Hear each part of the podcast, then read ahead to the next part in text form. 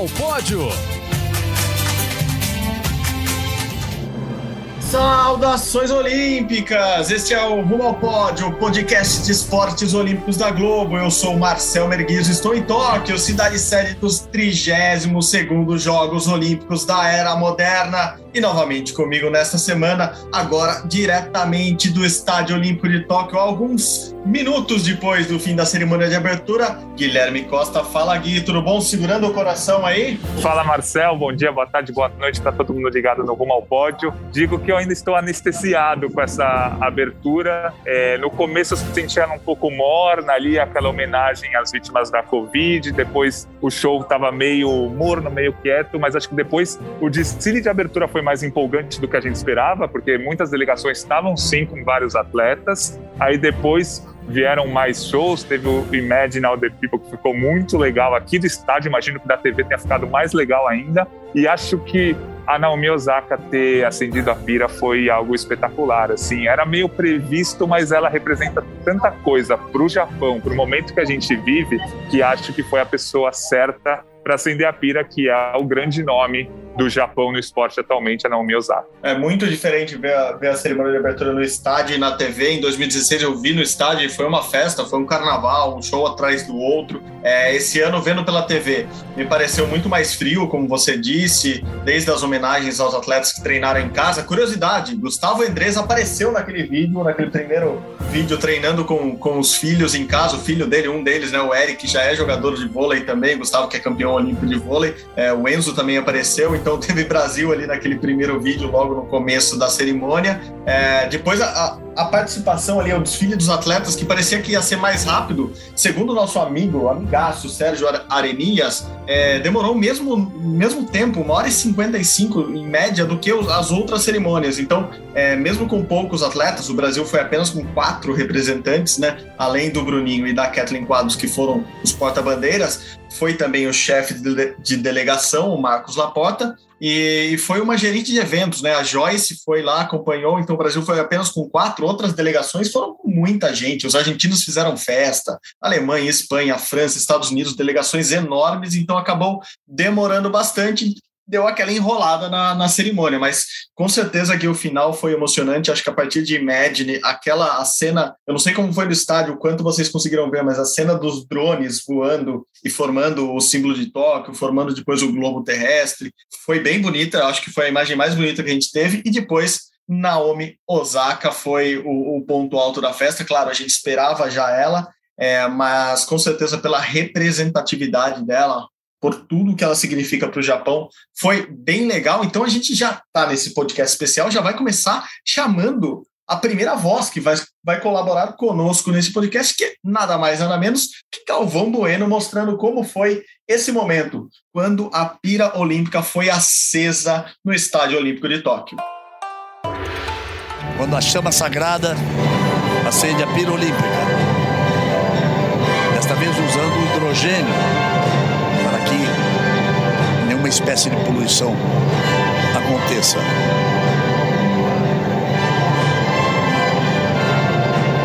Ela confessou ter passado por depressão, por problemas.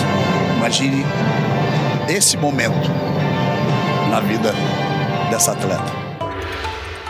Boa, Gui, assim, eu não, eu não, sei também o quanto vocês conseguiram ver do estádio, mas para a gente que estava aqui, principalmente pelo Sport TV, que tinha uma câmera exclusiva acompanhando os dois brasileiros, o momento que o, que o Bruninho e que a Kathleen sambaram no gramado foi bem legal. Como que foi essa reação lá? Porque não tinha torcida, mas tinha, tinha vários convidados, né? Rolou aplauso, rolou grito, rolou alguma coisa, Gui? Olha, cada delegação que entrava, os, sei lá, cinco ou seis, ou às vezes dez pessoas que estavam na arquibancada, que são que eram desses países, eles gritavam, mas não tinha muito aquele negócio de público que aplaude. Não tem a, sempre tem a notícia depois da cerimônia de abertura, né? País foi o mais aplaudido, é, país foi vaiado. Não, aqui não teve. Aqui teve tipo aplausinhos para quando os, o cada cada delegação entrava, aquela, o pessoal que, que é do país aplaudia. E, claro, no fim, o Japão, porque aqui tinham muitos voluntários, né? Acho que a maioria das pessoas que estavam aqui no, no estádio são voluntários e quase todos são japoneses. Então, é, o Japão, claro, foi o mais aplaudido. E o, o Bruninho e a Kathleen foi muito legal porque eles sambaram, né? O Sport TV mostrou e deu para ver aqui ao vivo também. Eles pararam, voltaram, sambaram. E, como de costume, né? Foi um, o, Brasil foi um dos países mais animados ali. Não, foi, foi engraçado porque a ordem foi toda diferente porque foi no alfabeto no, no, alfabeto japonês um deles né uma das formas que o, que o alfabeto japonês é, é, é, escrito. Então o Brasil entrou muito depois do que normalmente entra. Uh, o Carlos Gil até deu aula durante a transmissão toda e explicou muito muito sobre como funciona essa é, o alfabeto por que, que o Brasil ficou depois o Uruguai entrou cedo. Então a Argentina entrou a Argentina sempre entra cedo mas entrou e fez uma festa. Já o Brasil passou teve o Sampinha, mas passou correndo, né? O Brasil não ficou a, a, a cerimônia toda ali. O, o, Bruninho e a Kathleen até conversaram com, com a Globo antes de entrar ali no túnel e a gente vai até ouvir um pouco deles agora, mas eles passaram rápido, então a emoção deve ter sido grande, mas também foi muito seguindo o protocolo. Provavelmente o Brasil foi o país que mais seguiu o protocolo. Mesmo assim, não dá para dizer que não foi emocionante para o Bruninho e para a Kathleen. Eles até falaram com, com a TV Globo um pouquinho antes de entrar no estádio. Vamos ouvir. Fala Kathleen, Bruninho, estão aí prontinhos, tendo essa a honra. Eu imagino que o que, o, o que, deve, o que deva ser poder carregar a bandeira brasileira numa cerimônia de abertura olímpica. Abraço, beijo para vocês, que vocês curtam demais esse momento. O que, que, vocês, o que, que você sente nesse momento, Kathleen? É uma felicidade muito grande estar aqui representando cada um, né, de todos envolvidos, que finalmente esse dia chegou, esse dia tão sonhado e esperado, né, Bruninho? Ah, sensacional. Não dá nem para explicar esse momento. Agora está chegando a nossa vez aqui e a gente espera poder representar todo o nosso povo que, que tanto torce pela gente. É isso, a gente sempre brinca no podcast, né? faltam tantos dias, faltam tantos dias. Agora não falta nem. Já tinha começado há dois dias com outros esportes, mas agora não falta nada. Zeramos, contagem valendo dia 1, um, já contando, mas já teve Brasil antes dessa cerimônia de abertura, né? O Brasil foi, foi, foi bem, competiu e passou, né? Avançou no remo e também no tiro com arco mas dois atletas avançaram nesse primeiro dia. Você quer destacar um dos dois? Como você viu esses primeiros atletas brasileiros a competirem individualmente nessa sexta-feira, dia 23 de julho, aqui em Tóquio, Gui? É, hoje de manhã, eu fui, hoje de manhã aqui para gente no Japão, né? Ontem à noite para o pessoal do Brasil, eu fui até o local do Remo, acompanhei as primeiras regatas em que o brasileiro Lucas Bentain conseguiu a classificação para as quartas de final. Foi uma classificação muito legal, porque é os primeiros e conseguiu uma vaga para a próxima fase muito bem, representante do Botafogo, um único brasileiro no remo nesses oito dias de remo nas Olimpíadas, fazendo bonito aos 23 anos de idade, já com presença praticamente garantida na próxima fase de quartas de final. E o brasileiro vai para a fase de quartas de final, já vencendo essa primeira fase da competição, uma espécie de oitava de final. O Lucas Verten do Brasil fazendo bonito na estreia dele nas Olimpíadas. Já no tiro com arco, Marcelo, o resultado não foi tão bom. A Uni Marcelli ficou em 33 o Marcos Vinícius ficou bem abaixo dos. Os dois seguem competindo no individual, mas a dupla mista, que somaria o resultado dos dois hoje, eles ficaram fora das oitavas de final. Bom, como vocês podem perceber, o Gui ainda está no Estádio Olímpico. É, não, não tinha muita gente, como deveria ter, quase 70 mil pessoas caberiam no Estádio Olímpico, mas tem gente ainda. A, a internet não está colaborando com o Gui, o 5G, 6G, 10G do Japão não está colaborando muito com o Guilherme Costa lá no Estádio Olímpico, mas deu para entender o que ele falou. Eu vou destacar mais duas coisinhas muito rápidas.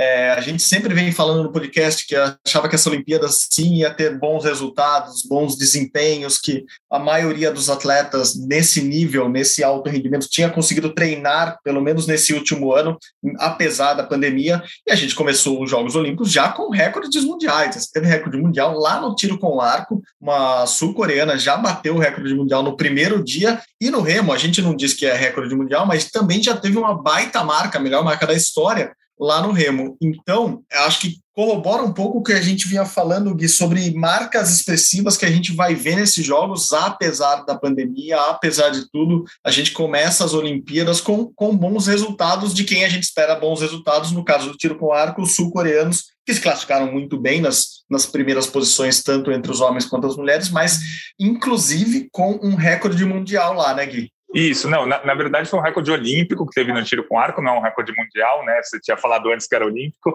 e foi olímpico mesmo. E foi legal o recorde, porque o recorde olímpico era desde 76, né? Bom, o Gui falou do, das competições hoje cedo, a gente também pode voltar um, dois dias atrás, as seleções masculina e feminina de futebol já estrearam, já estrearam muito bem. Vamos começar pela masculina, que está mais perto no tempo da gente. Pô, convidado especialíssimo, um colega de anos, cracaço, também apresenta um podcast, o Sexta Estrela. Primeira vez aqui no Rumo ao Pódio, Alexandre Losetti vai comentar esse Brasil 4, Alemanha 2. Diga aí, Lolo, tudo bom?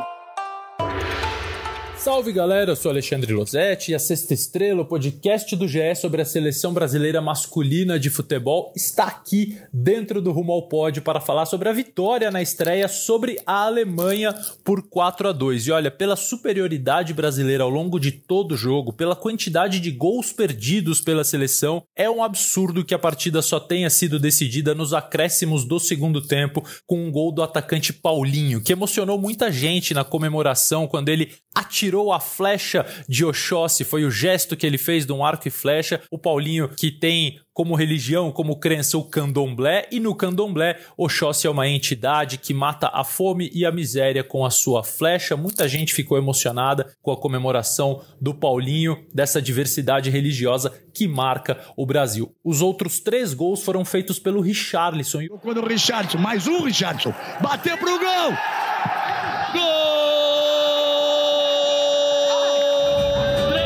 Brasil. 0 para a Alemanha. Três vezes. Richarlison, Richarlison, Richarlison. Me dá 10 que eu vou ser artilheiro. E o posicionamento dele é o assunto que nós vamos abordar rapidamente nesse boletim do Sexta Estrela, porque na seleção principal o Richarlison costuma jogar pelos lados, ou pela direita ou pela esquerda, sob o comando do Tite. E com o André Jardine nessa estreia da Olimpíada, ele jogou por dentro, em dupla de ataque com o Matheus Cunha. O Brasil jogou num 4-4-2, o Claudinho, meio-campista, foi deslocado para o lado esquerdo dessa segunda linha, o Anthony jogou na direita e por dentro os volantes Douglas Luiz e Bruno Guimarães. À frente, Richarlison Alisson e Matheus Cunha, num posicionamento muito interessante porque a Alemanha jogou com uma linha de defesa bastante alta, marcando lá no círculo central, só que muito lenta. Então o Brasil roubava a bola e conseguia enfiar em velocidade para o Richarlison e para o Matheus Cunha e eles levaram ampla vantagem sobre os zagueiros. O Richarlison se mostrando muito preciso nas definições, teve até mais chances do que essas três que ele converteu. O Matheus é que não estava com o pé tão calibrado assim, perdeu alguns gols, perdeu um pênalti, mas mesmo assim fez um ótimo jogo. No segundo tempo, a Alemanha fez algumas mudanças e aí o jogo teve um pouquinho mais de dificuldade. André Jardini precisa prestar atenção porque o Brasil foi pouquíssimo atacado, mas mesmo assim sofreu dois gols. É algo a se corrigir para o próximo jogo contra Costa do Marfim às 5 e meia da manhã deste domingo. Costa do Marfim ganhou da Arábia Saudita na estreia, então é uma partida que tem muita possibilidade de definir o primeiro lugar do grupo. Importante pensando nos cruzamentos lá na frente. Outros favoritos derraparam na estreia. A Espanha empatou com o Egito, a Argentina perdeu para a Austrália, a França foi goleada pelo México. Então podem ser Jogos Olímpicos no futebol masculino bem mais equilibrados do que a gente imaginava e a gente vai voltar aqui para contar todas as novidades. Marcel Casão, arrebentem aí no Japão. Tô aqui vendo vocês de dia, de tarde, de noite e principalmente de madrugada. Um abraço a todos. Boa, boa. Vamos emendar já esse futebol aqui com outro desempenho espetacular de Marta e companhia. Logo a primeira seleção brasileira a entrar em campo aqui em Tóquio, a seleção feminina de futebol ganhou de 5 a 0 da China. E vamos chamar quem entende muito disso, a nossa dona do campinho, Cíntia Barlen. Diga, Cíntia. Olá, pessoal do Rumo ao Pódio. Venho com boas notícias. Estreia com goleada da seleção feminina 5 a 0 diante da China. Olha o gol! Olha o gol! Olha o gol! Gol! É do Brasil! Outra vez, Marta! A primeira tentativa, a bola sobrou para ela, pegou de primeira, que nem saber. Meteu no cantinho, gol difícil de fazer. No cantinho, não deu tempo de chegar pegue.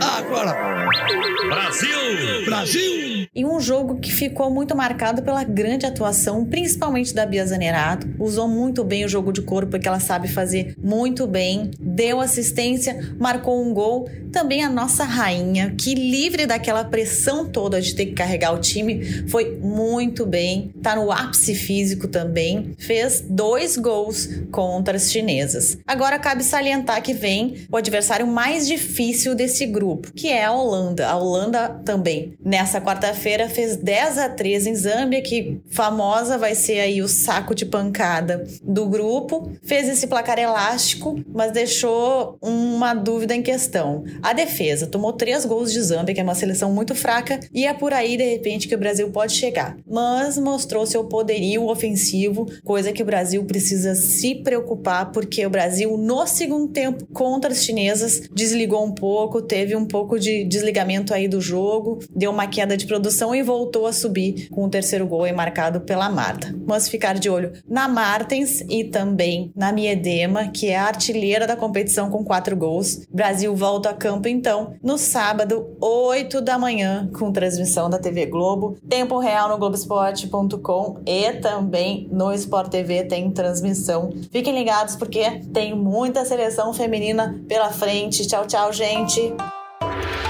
Bom, valeu Cíntia, valeu Losete. Passamos pelo futebol, continuamos nos esportes coletivos. Agora vamos para Nova York. Camilão, Camilo Pinheiro vai falar um pouco, mas ele vai projetar. O basquete ainda não começou. Camilo ainda está saindo das finais da NBA lá, mas já vem colaborar muito com a gente aqui, projetando o basquete aqui nos Jogos Olímpicos. Diga, Camilo. Olá, amigos. Esse é o boletim, o primeiro boletim do Ponte Aérea no podcast olímpico, no podcast Rumo ao Pódio. Eu sou Camilo Pino Machado, falo aqui de Nova York para dar uma geral nessas competições de basquete das Olimpíadas de Tóquio. Uma, são duas competições, né, no feminino e no masculino, com altíssimo nível e dá para a gente falar até que tem a NBA nas Olimpíadas e tem a WNBA nas Olimpíadas também. Começando pela competição masculina, a gente tem uma equipe americana muito forte. Claro, não tem ali LeBron James, Stephen Curry, Kawhi Leonard, grandes jogadores que estariam se fosse o selecionado dos melhores jogadores da NBA mesmo, mas temos pelo menos três grandes jogadores que estariam em qualquer seleção americana. Estou falando do Kevin Durant, do Damian Lillard e do Jason Tatum. Tem também o técnico Greg Popovich, tido por muitos como o maior técnico da história da NBA, venceu cinco vezes, cinco títulos. Grande técnico Greg Popovich. O time americano estreia contra a França nesse domingo e uma França cheia de jogador de NBA também, um time muito forte. E aí a gente pode fazer uma avaliação sobre como a França pode vencer os Estados Unidos. Os jogadores franceses têm mais entrosamento entre eles. É, são muitos anos jogando juntos na seleção francesa, enquanto os americanos não têm essa, esse entrosamento, né? O, contam apenas com um breve período de preparação, alguns amistosos. Os americanos chegaram a perder alguns amistosos e a imprensa americana até está muito preocupada com a atuação dos Estados Unidos nesse basquete masculino. Já foi chamado de Dream Team, time dos sonhos, em outras edições. Dessa vez acho que não dá para chamar de time dos sonhos não. É um time que vai disputar as partidas, começando logo com essa partida contra a França, que tem o Nicolas Batum, tem também o Tiliquina, que joga aqui no New York Knicks, o Evan Fournier, o Rudy Gobert, um dos melhores pivôs da NBA. Então o time da França é muito forte e vale a pena conferir essa estreia americana contra a França domingo de manhã no horário de Brasília. Falando do time americano feminino, o destaque total, os olhos é, do público vão estar todos voltados para duas grandes veteranas, lendas do basquete. Estou falando da Sue Bird e da Diana Taurasi. A Diana estava até machucada, mas se recuperou e vai jogar essas Olimpíadas. Ela foi, ela teve seu, seu tratamento, sua preparação concluída no, em jogos de preparação dos Estados Unidos, está curada da lesão e vai jogar essas Olimpíadas. Vai ser a quinta Olimpíada da Diana, da Diana e da Sue Bird também. São jogadores referências numa seleção tem muitos jovens valores, é um time muito forte. E aí sim, esse time americano feminino dá para chamar de time dos sonhos. Time muito forte. Eu volto com vocês, esse foi o Boletim Ponte Aérea. Abraços. Boa! Depois de Camilo, bom, eu já elogiei Camilo, elogiei Cintia, elogiei Losete, mas agora a gente traz traz medalhista olímpico, traz campeão olímpico também, gosta muito de podcast, já conversou com a gente aqui no Rumo ao Pódio, a gente já foi para lá pro dele também, o Gui já participou com ele. Nauber, diga aí, projeções, vamos fazer projeções do vôlei, vôlei feminino, masculino, vôlei de praia e de quadra com ele, campeão olímpico Nauber, diga Nauber. Fala aí pessoal do Rumo ao Pódio, aqui é o Nauber.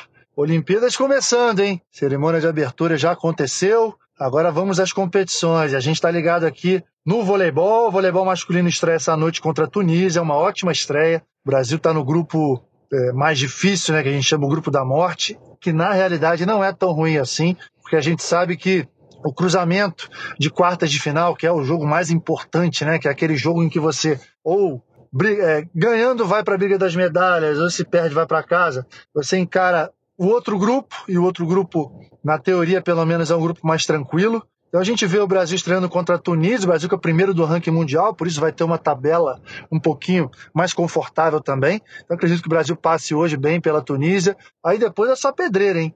Depois vai encarar a Rússia, Estados Unidos, Argentina, França, só adversários fortes, adversários grandes, mas acho que o Brasil é o grande favorito desse grupo e também o grande favorito da conquista da medalha de ouro, juntamente com a Polônia. Acho que a Polônia é, divide esse favoritismo com o Brasil. O Brasil um pouquinho à frente por conta dos últimos resultados em Olimpíadas, e acho que isso conta demais, né? A tradição. Já a seleção feminina acontece o oposto. O Brasil está na chave que é considerada mais fácil, então está ao lado de Sérvia, Japão, Coreia do Sul, República Dominicana e, Quênia, que são os, os adversários mais fracos em relação a outro grupo. Então, a grande intenção, o grande objetivo da seleção feminina é classificar em primeiro lugar.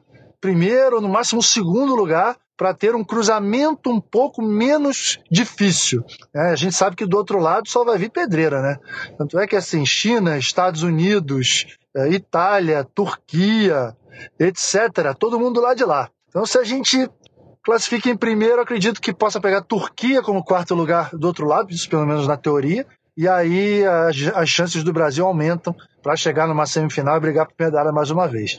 É, resumindo, né, acho que a seleção masculina chega com mais força, chega favorita ao ouro, seleção feminina corre por fora, não está entre os principais favoritos, mas Brasil é Brasil, né? Tem muita tradição, a gente sabe do poder do comando do Zé Roberto, ele sabe como ninguém ganhar uma Olimpíada, né, ir bem numa Olimpíada, e a gente está muito esperançoso eh, em busca de duas medalhas, o que seria maravilhoso para o nosso voleibol e para o esporte brasileiro, beleza? Vamos com tudo, aquele abraço a todos, tchau, tchau. Bom, Guias, primeiro rumo ao pódio, já aqui em Tóquio, já com toda esse rumo ao pódio diário, já com todos os nossos convocados aqui, já, já teve campeão olímpico, já teve gente vindo de Nova York, já teve nossos craques do futebol. Eu vou voltar para você, que é nosso craque olímpico. A partir de amanhã, a partir de sábado, começam as disputas do judô, da natação, do boxe. O que você quer começar a falar primeiro? O que, que a gente já pode esperar desses primeiros esportes do Brasil aqui em Tóquio? Esportes que a gente deposita muita esperança em medalhas, Gui. Ó, falando do judô, esse primeiro dia do judô do Brasil, o Brasil não é exatamente favorito ao pódio, né? Tem o Eric Takabataki na categoria até 60 quilos e a Gabriela Shibana na categoria até 48 quilos. Os dois têm uma estreia mais ou menos tranquila, mas na segunda rodada já vão pegar pedreiras, né? O Takabataki deve pegar um sul-coreano na segunda rodada e a Gabi, se vencer a primeira, pega a líder do ranking mundial, uma atleta de Kosovo, na segunda rodada. Então, o judô brasileiro, neste primeiro dia, vai ser bem complicado conseguir um resultado, mas é aquele negócio que a gente sempre fala, né? É, a gente torce pela medalha se vier a medalha, eu quero errar a projeção totalmente, mas esse primeiro dia vai ser mais complicado. Não, boa, boa. Ah, além do judô, que começa amanhã, a natação também começa, né, Gui? Começa com as eliminatórias amanhã. Dá para pensar em alguma coisa já para o Brasil de destaque nesse primeiro dia de natação? Então, como a natação é no horário contrário, né? Falando no horário do Japão aqui, as eliminatórias são à noite, as finais são na manhã do outro dia. Esse primeiro dia de competições só vai ter eliminatória na natação E o grande destaque do Brasil nesse primeiro dia, que já pode até pegar uma vaga na final, é o meu xará, Guilherme Costa, na prova dos 400 metros livre. Ele tem boas chances de ir para a final. Aí se vai conquistar uma medalha ou não, aí já já é um negócio bem mais complicado. Mas se ele conseguir uma vaguinha entre os oito primeiros no primeiro dia, já vai ser muito bom. Meu xará. Não, maravilha. Guilherme Costa, o cachorrão, que eu tenho que salvar assim no, no, no, contato lá do telefone para não mandar mensagens erradas para ele, porque você, no meu contato, você sabe, é Guilherme Costa, o casão. Porque seu pai, obviamente, como todo mundo sabe, é o ex-jogador. Não, brincadeira, não é, não é o ex-jogador do Corinthians. Infelizmente, poderia ser, mas não é. E eu, você já te contei isso, eu salvo os contatos assim no celular. Mas boa sorte ao cachorrão, que não nada cachorrinho, não é por isso o apelido dele. E você também não tem um apelido porque é filho de Casagrande, de Walter Casagrande Júnior. Mas as pessoas não acreditam, hein? Quando é, eu, eu falo, as pessoas, não, fala a verdade. Eu falo, não, não sou filho do Casão. Os caras, não, é sim. Eu falo, eu não sou. É difícil dos caras acreditarem. Por isso que eu, quando eu faço a brincadeira aqui, eu já corrijo na sequência, para as pessoas não acharem, não editarem cortadinho lá e acharem que você é filho mesmo. Até porque a gente não pode falar que você é filho dele, porque o compliance da Globo diz que você não poderia ser. Não, tô brincando, gente. Ele não é filho, não é filho do casão. Ó, vamos lá. A gente falou um pouquinho do judô, um pouquinho da natação, que não são esportes que vão devem trazer medalhas amanhã, porque as principais chances de medalhas do Brasil, de onde devem vir as primeiras medalhas, podem vir as primeiras medalhas no Brasil, são em outros esportes individuais bem menos conhecidos ou bem menos tradicionais no Brasil, se bem que o tiro tem uma tradição antiga que foi resgatada na última Olimpíada, a esgrima já tem menos tradição, mas as primeiras medalhas do Brasil podem vir do tiro esportivo com o Felipe Vu, que compete logo na madrugada aí do Brasil, então fiquem atentos, ou um pouco mais no avançar do dia, com Nathalie Mulhausen na espada feminina, na esgrima. Essas são as grandes apostas para amanhã, né, Gui? Pode ser que o Brasil passe o primeiro dia sem medalha em Tóquio? Pode ser, mas se tivesse que apostar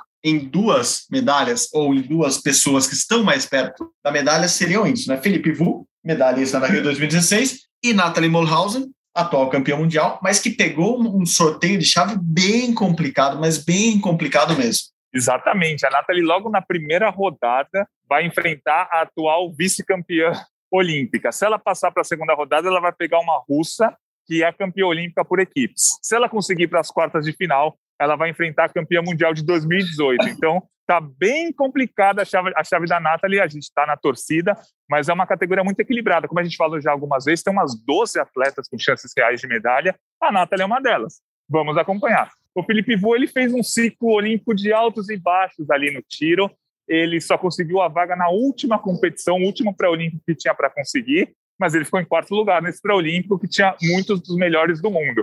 Então dá para ter uma esperançazinha, esperançazinha assim no Felipe Vu, mas é são duas medalhas bem difíceis. O Felipe Vu, ele pode surpreender. A Natália, a Natália é um pouco acima do pode surpreender. Está no bolo, está entre as candidatas. Não, perfeito, perfeito. A, a Nathalie, até ela já falou disso, que a, é, a chance de, de ser campeã olímpica é, é talvez a mesma chance de ficar na décima colocação, porque é muito equilibrada a espada feminina mesmo, ela, ela mesma admite isso. A vantagem, eu falei com ela um pouco mais cedo hoje, e, e, ela pega uma italiana, então ela conhece muito a primeira rival dela, como a rival dela também conhece, mas a Nathalie tem uma vantagem, além de italiana, ela também é brasileira, então ela tem duas nacionalidades para defender, ela espera que isso já faça diferença na vontade dela de, de ganhar o primeiro combate amanhã aqui em Tóquio. O Felipe Vu é isso. Se, se a Olimpíada fosse há um ano, como ela estava prevista, talvez ele nem estivesse em Tóquio. Agora ele tem uma baita chance de tentar mais uma medalha olímpica. Então, duas chances consideráveis para o Brasil logo no primeiro dia de disputas, valendo medalha aqui em Tóquio. Gui, foi um prazer esse primeiro rumo ao pódio. Foi rapidinho, foi, mas a gente trouxe muitos convidados. Eu sei que você ainda está emocionado aí no Estádio Olímpico. É sempre muito legal acompanhar a cerimônia de abertura. Você teve esse privilégio. Espero que você tenha curtido. E a partir de agora, amigo, é sem tirar o pé do acelerador. Vamos direto aqui, uma atrás da outra. Valeu, Gui. Valeu, Marcel. Sempre um prazer fazer o rumo ao pódio com você. E foi realmente emocionante a cerimônia de abertura aqui é claro que senti um pouco, na verdade, muito a falta do público, mas eu acho que foi tão emocionante e no momento que a gente vive na, na sociedade, foi, tivemos coisas muito significativas nessa cerimônia de abertura. Então eu saio emocionado, contente e muito satisfeito com tudo que os japoneses fizeram, pelo menos nessa cerimônia de abertura. E agora que começam os jogos, que venham as medalhas. Boa, Gui, boa, boa. Acho que é esse o sentimento mesmo. A gente estava precisando desse marco, desse dia 23 de julho, 8 da noite aqui em Tóquio, 8 da manhã no Brasil, para servir como um, um pontapé para esse, esse recomeço que a gente tanto espera da, como sociedade, como, como seres humanos mesmo, não só como esportistas ou como admiradores do esporte. É muito legal ver a Olimpíada começando. Tomara que dê tudo certo. Estamos nos cuidando, estamos torcendo para que tudo seja da melhor maneira possível. É isso, começou. Vamos nós agora aqui tocando o Rumo ao Pódio, agora diário, para você que estava acostumado com o Rumo ao Pódio semanal. Agora será diário, sempre com muitos convidados, sempre com uma colaboração tremenda dos nossos amigos lá do Brasil na edição e na produção. Então é isso. Esse é o primeiro rumo ao pódio aqui de Tóquio, o primeiro rumo ao pódio olímpico valendo aqui. Começou, gente, as Olimpíadas começaram. Bom, vamos lá, o Rumo ao Pódio é uma produção minha, do Guilherme Costa. Hoje tem edição de Maurício Mota e Raira Rondon. A coordenação é de Rafael Barros e a gerência de André Amaral. Você encontra o nosso podcast lá na página do GE, ge.globo barra rumo ao pódio ou nos agregadores de podcasts favoritos como Spotify, Google e Apple Podcasts. Vai lá, muito obrigado pela companhia novamente. Até amanhã, saudações olímpicas. Tchau, tchau. A medalha é Brasil, é Brasil, é Brasil! Brasil! Prata, prata, prata, prata, prata para o Brasil! Junto!